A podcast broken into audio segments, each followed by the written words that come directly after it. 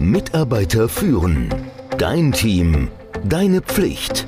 Der Podcast für Antreiber, Macher, Menschenkenner, Widerstandskämpfer und Zuhörer. Der Podcast von und mit Kai Beuth, dem Experten für das Thema Führung. Entscheidungen, Entscheidungen, Entscheidungen. Das ganze Leben wird von Entscheidungen bestimmt. Und zwar von den rationalen und den bewussten Entscheidungen, aber auch von unbewussten Wahrnehmungsentscheidungen. Im Alltag, da müssen wir immer zwischen verschiedenen Optionen und unter den unterschiedlichsten Umständen wählen. Entscheidungen über einfache Dinge. Soll ich joggen gehen oder zu Hause bleiben und Fernsehen? Entscheidungen über alltägliche, gewöhnliche Dinge. Was soll ich heute essen? Und Entscheidungen über wichtige, manchmal lebensverändernde Dinge. Was soll ich studieren? Soll ich den neuen Job annehmen?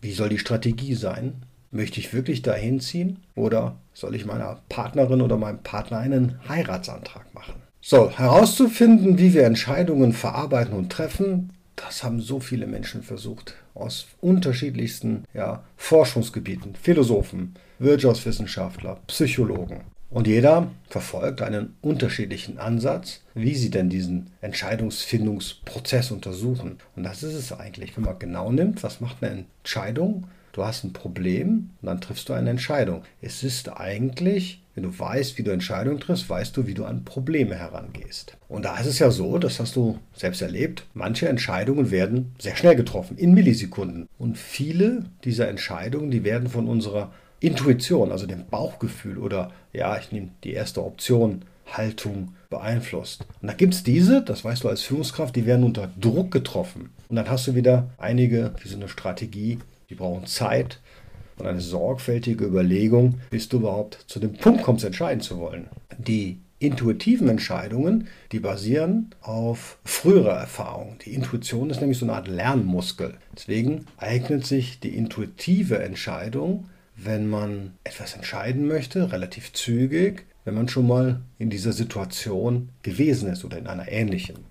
Intuition nutzt allerdings überhaupt nichts, wenn du plötzlich dich wiederfindest in einer ganz neuen Situation, in einem ganz neuen Problem, was du vorher noch nie gesehen hast. Wie gehen wir vor? Manche von uns halten sich an das, was sie bereits gewohnt sind und womit sie sich ja sicher fühlen. So, manche von uns halten sich an das, was wir bereits gewohnt sind oder womit wir uns ja auskennen und sicher fühlen. Und andere, ja, die gehen einfach ein Risiko ein. Die entscheiden sich für das Unbekannte, das Ungewohnte, das Schwierige, die innovative Option. Tatsächlich hat das Risiko einen großen Einfluss auf unsere Entscheidungen und Entscheidungen lassen sich in riskante und in risikolose Entscheidungen unterteilen.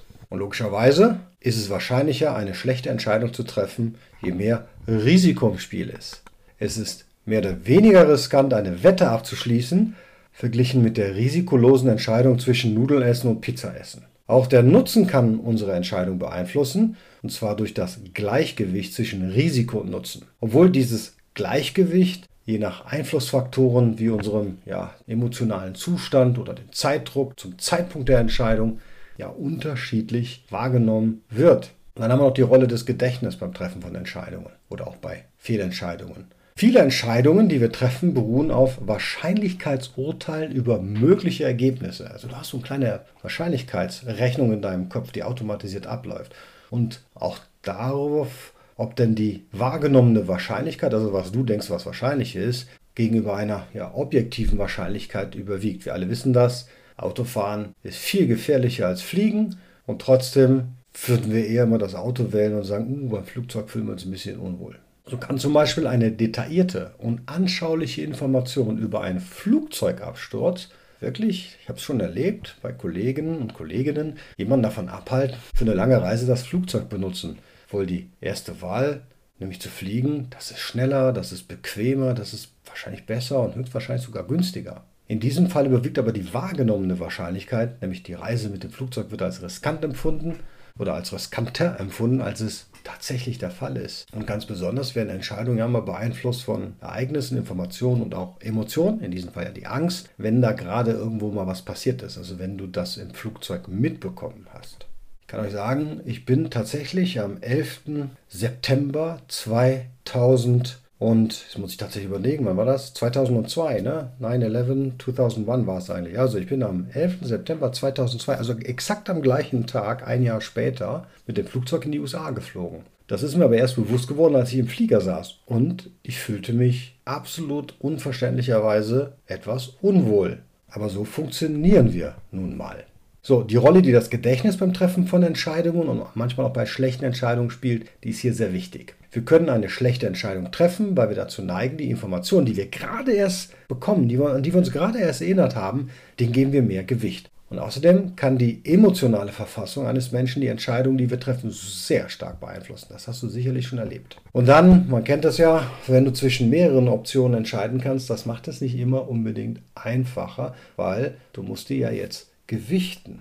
Und da kommt es auch darauf an, wie wir das denn wahrnehmen. Also Entscheidungsforscher sprechen hier von etwas, das sich Repräsentativität nennt. Wenn wir also aufgefordert werden, Obst zu essen und zwischen einem Apfel und einer Tomate wählen sollen, dann, ja, werden wir uns für den Apfel entscheiden, denn der entscheidet uns ja repräsentativer für die Kategorie Obst. Dabei, oh Wunder, die Tomate ist nämlich auch eine Frucht, und zwar eine Beere. Aber so ein Urteil kann auch zu einer schlechten Entscheidung führen.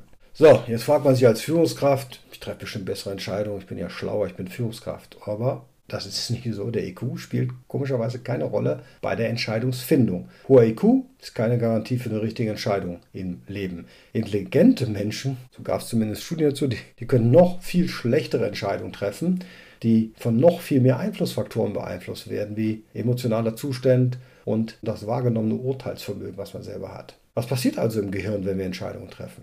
Also, will jetzt nicht zu komplex werden, aber der Frontallappen, der sich vorne, frontal in unserem Gehirn, direkt an der Stirn befindet, der ist wohl scheinbar fürs Planen, Denken und Treffen von Entscheidungen verantwortlich. Wenn der jetzt beschädigt ist, dann ist deine Fähigkeit zu planen, zu denken und Entscheidungen zu treffen, ja, beeinträchtigt. So, je mehr du jetzt weißt, welche Faktoren denn deine Entscheidung beeinflussen könnten, desto eher kannst du Fehler oder schlechte Entscheidungen in der Zukunft vermeiden. So, bei Entscheidungen haben wir aber auch noch was. Belohnungserwartung. Da gibt es Studien zu. Das sind Tierstudien, aber du kannst ja mal selber an dich denken, wie du entscheiden würdest, wenn dir eine Belohnung winkt. Denn je größer die wahrgenommene Belohnung oder das, was du dir wünschst oder das Angenehme oder je günstiger diese Option dir erscheint, desto größer die Wahrscheinlichkeit, dass du dich dafür entscheidest. Und hierbei ist das Schlimme, dass das Belohnungssystem hier schon eine Rolle spielt, denn du wirst eher geneigt sein, wenn du die Belohnung mehrfach bekommst, diese Entscheidung auch mehrfach zu treffen. Das heißt aber jetzt nicht, dass daraus resultiert, dass das unbedingt gute Entscheidungen sind. Du siehst also, dass die Entscheidungsfindung ein super komplizierter Prozess ist. Das hast du dir wahrscheinlich selber schon mal überlegt. Ein Weg, wie du als Führungskraft und auch als Team herausfinden kannst, wie du denn entscheidest, ist das Kairos Entscheider-Profil. Etwas, was ich schon seit über zehn Jahren auch als Führungskraft in ganz, ganz vielen Teams eingesetzt habe. Das ist ein Online-Fragebogen, der acht Dimensionen zeigt, wie du denn von naturell her entscheiden würdest, wenn du einfach so entscheiden kannst. Also wie ist dein Entscheidungs- und Problemlösungsprozess? Also wie gehst du vor? Das ist dir ja schon mal aufgefallen, dass es Leute gibt, die entscheiden schnell und es gibt Leute, die entscheiden extrem langsam gefühlt gar nicht. Und das muss man wissen. Du als Führungskraft solltest wissen, wie du denn entscheidest. Brauchst du viele Informationen? Oder brauchst du lieber Aktion? Also muss was passieren. Bedeutet es, wenn eine Entscheidung gefallen ist, dass sie sofort umgesetzt wird oder dass die Umsetzung eigentlich die Entscheidung ist? Oder bist du in der Analyse und brauchst brutal viel Daten? Du willst die Sicherheit haben, dass du auch die richtige Entscheidung triffst? Denkst du strategisch ganz weit in die Zukunft? Bist du flexibel? Willst du was Neues ausprobieren? Das sind alles Dinge, die sind spannend zu wissen. Und warum ist das spannend zu wissen? Weil du ja selten Entscheidungen selber triffst, aber sicherlich schon ganz oft festgestellt hast, wenn ihr dann im Team als Kollegen eine Entscheidung treffen sollt, dass das manchmal brutal anstrengend sein kann und manchmal nicht. Und es ist immer anstrengend, wenn du aus der Komfortzone deines Problemfindungsprozesses geholt wirst wenn du also nicht so entscheidest, wie du das machen möchtest. Es gibt dir ein Beispiel. Ich bin kein detailverliebter Mensch. Das heißt nicht, dass ich Details verstehe und mich notwendigerweise da reinarbeiten kann. Aber wenn ich könnte, brauche ich keine Details, um eine Entscheidung zu treffen. Ich schlafe da nicht schlecht. Wenn ich jetzt mit jemandem zusammenarbeite, der aber sehr viele Details braucht und extra Runden dreht, dann haben wir diesen Konflikt. Für mich ist es ja relativ klar, wie wir entscheiden, weil ich die Details nicht brauche. Ich will loslegen. Und die andere Person will nicht loslegen. Die möchte es sicher sein und braucht für ihre Entscheidung Informationen, die ich nicht brauche. Meine Wahrnehmung ist jetzt, dass diese Person alles verlangsamt. Im umgekehrten Fall ist es aber so, dass die andere Person bei mir denkt, Mann, der trifft aber ziemlich schnell und unlogisch Entscheidungen und das geht nicht. Beides ist falsch. Es ist nur eine Wahrnehmung. Wenn man aber gegenseitig weiß, wie man so eine Entscheidung trifft, dann kann man viel besser zusammenarbeiten. Wenn ich weiß, dass mein Kollege einfach mehr Informationen und Zeit braucht, dass das keine Bösartigkeit ist, sondern dass das der Weg ist, wie er dieses Problem löst, dann kann ich damit leben. Wenn die andere Person weiß, dass ich diese Informationen nicht benötige, um eine Entscheidung zu treffen,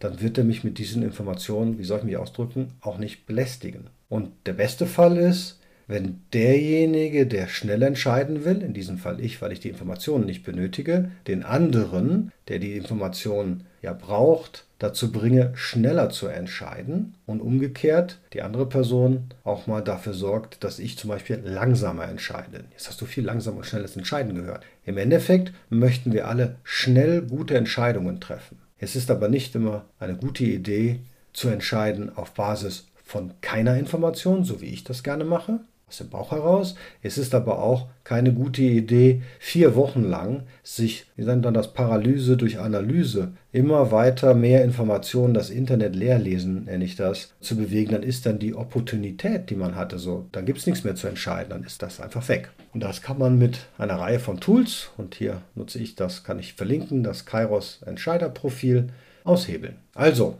ich wünsche dir eine sehr entscheidungsfreudige und gute Woche. Danke. Mitarbeiter führen. Dein Team. Deine Pflicht. Der Podcast für Antreiber, Macher, Menschenkenner, Widerstandskämpfer und Zuhörer. Der Podcast von und mit Kai Beuth, dem Experten für das Thema Führung.